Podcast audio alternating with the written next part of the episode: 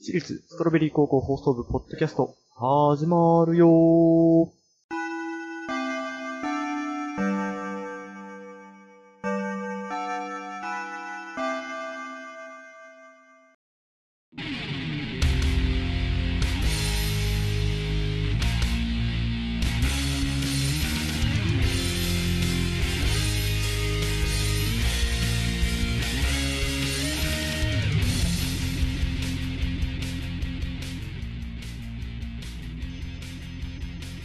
毎週火曜日深夜23時から放送しております、私立ストロベリー高校放送部、ポッドキャストのお時間です。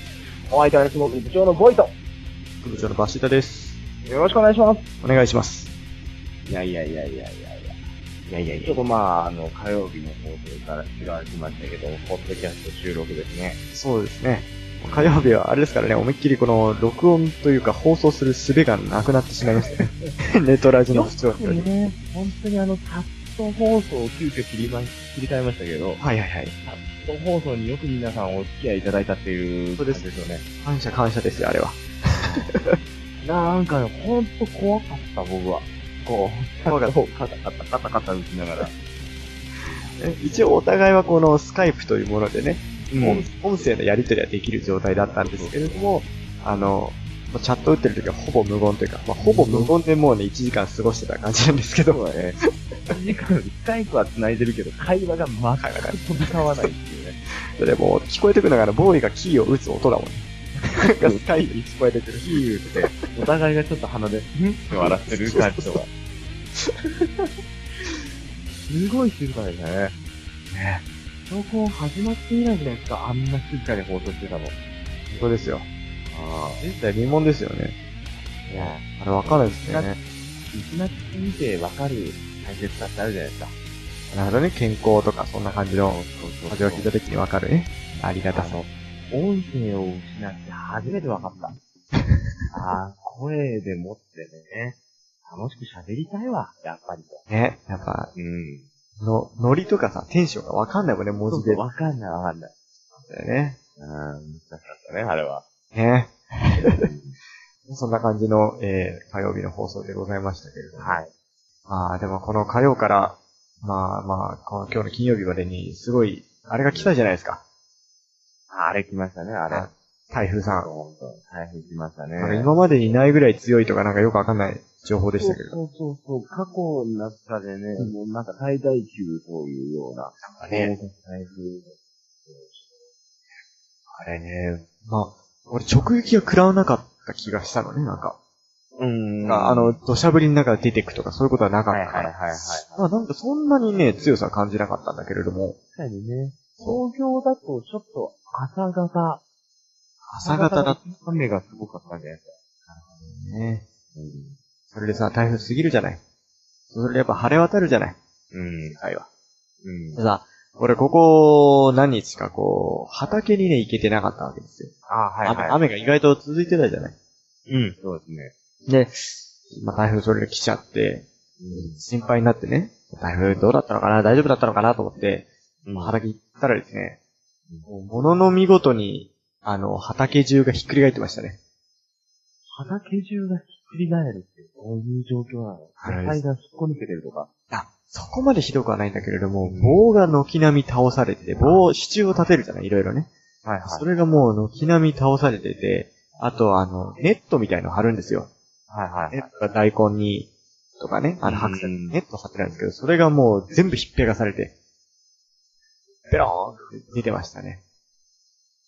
い。農家の気持ちが分かったわわけかだ。ったね。あ、これは大打撃だなと、台風って。で直撃してなくてそれだから、多分あれでね、竜巻みたいのが上通っちゃうと多分本当作物も吹っ飛ばされて、ひどいことになるんだろうなと思って。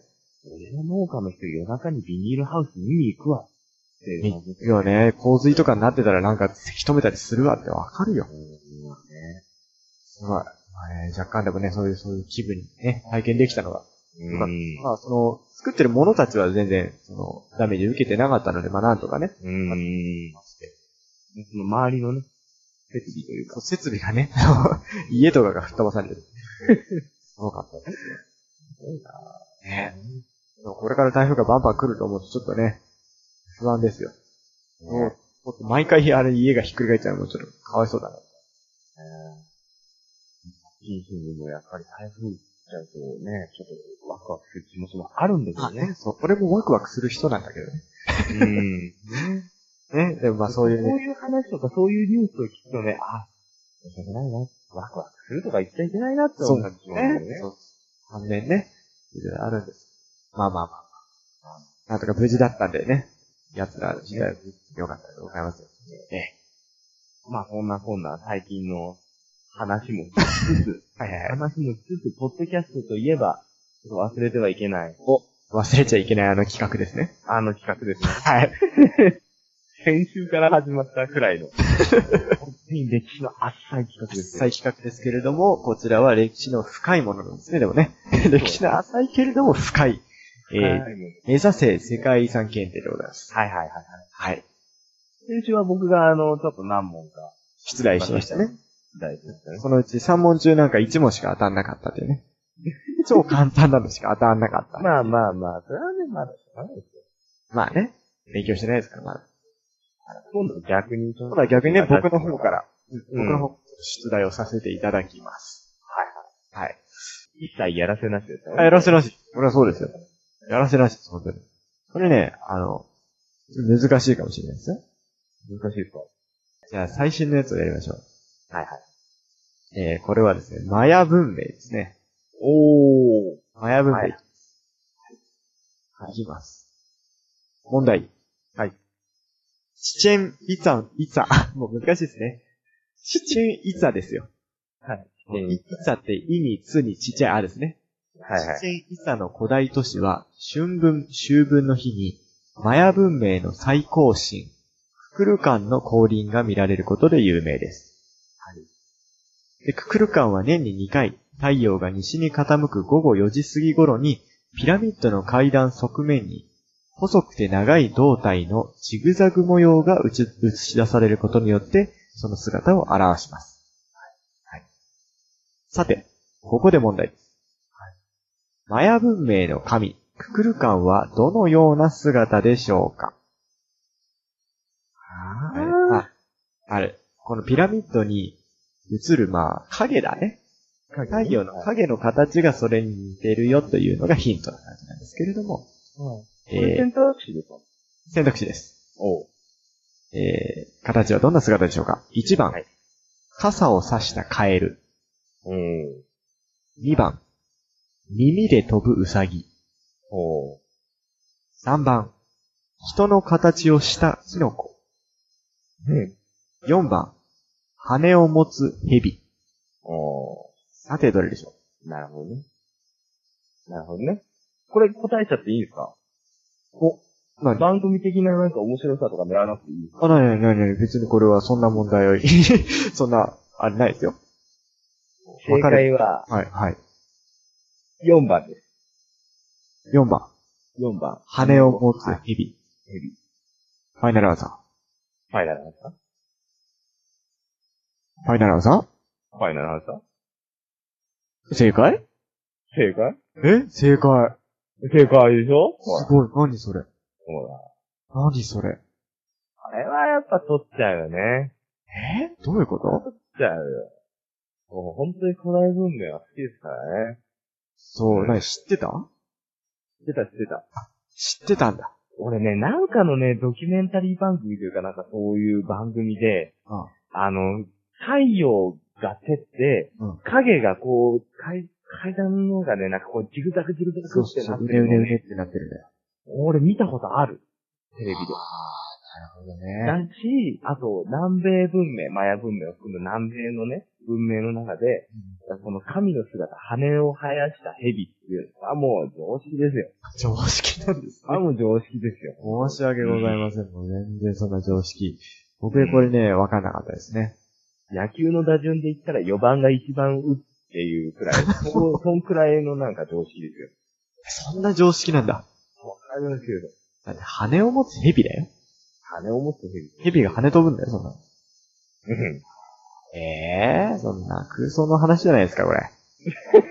空想の、まあ、空想の話だけどさ。まあね。まあまあ、とりあえずじゃあ、あのね、正解した長塚さんのためにですね、はい。一応解説を読みますよ。はい。世界失望ですよ。えー、チチェン・イサの古代都市は約4万人が暮らしたマヤの古代都市です。うん。えーククルカンはマヤ文明で崇められた羽を持つ蛇を指します。はいえー、豊穣を求めた古代マヤ人はいつ雨季に入り種をまけばいいのか、いつ収穫すればいいのかがわかる巨大な仕掛けを作りました。うん。えーピラミッドの北側の階段、一番下には、大蛇ククルカンの頭部が掘られています。うん。春分と秋分の日に太陽が西に傾き始めると、北側の階段側面に光と影のコントラストで蛇胴体のジグザグ模様が描かれ、大蛇の頭にうねるような光の胴体が繋がります。うん。北条の神ククルカンが天から舞い降りた瞬間です。うん。これは春の始まり、過去春分、えー秋の始まり、過去秋分を示す現象であり、種まきと収穫を民に知らせるためのものでもありました。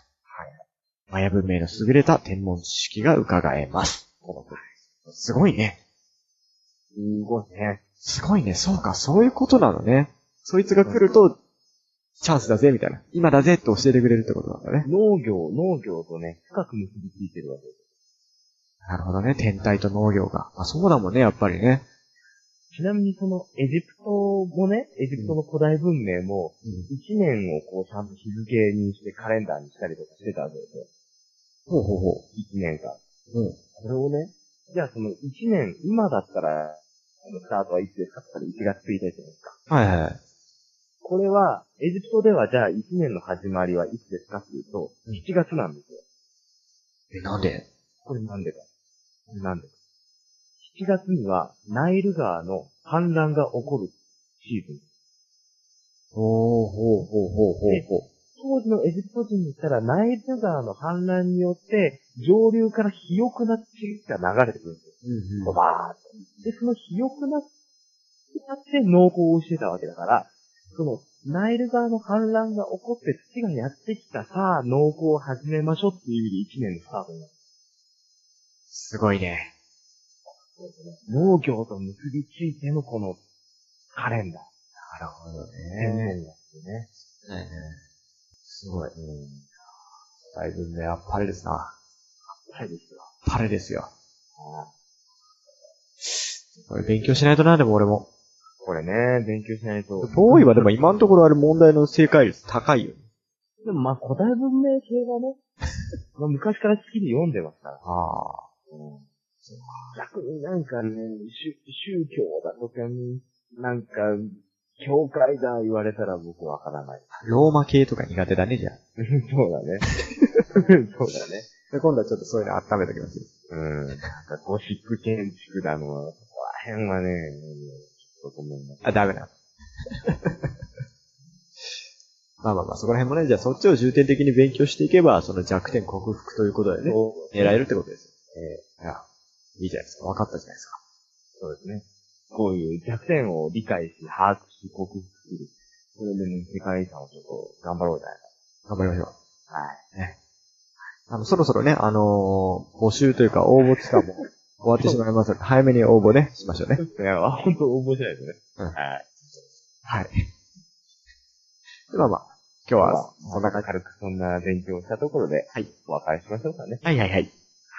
まあ、そんなところで、えー、毎週火曜23時から放送しております、私立ストロベリー高校放送部、ポッドキャストのお時間でした。えー、また来週の火曜日にお会いしましょう。いつも通りお会いしては部長の遠いと。副部長のバシータでした。さよならさよなら。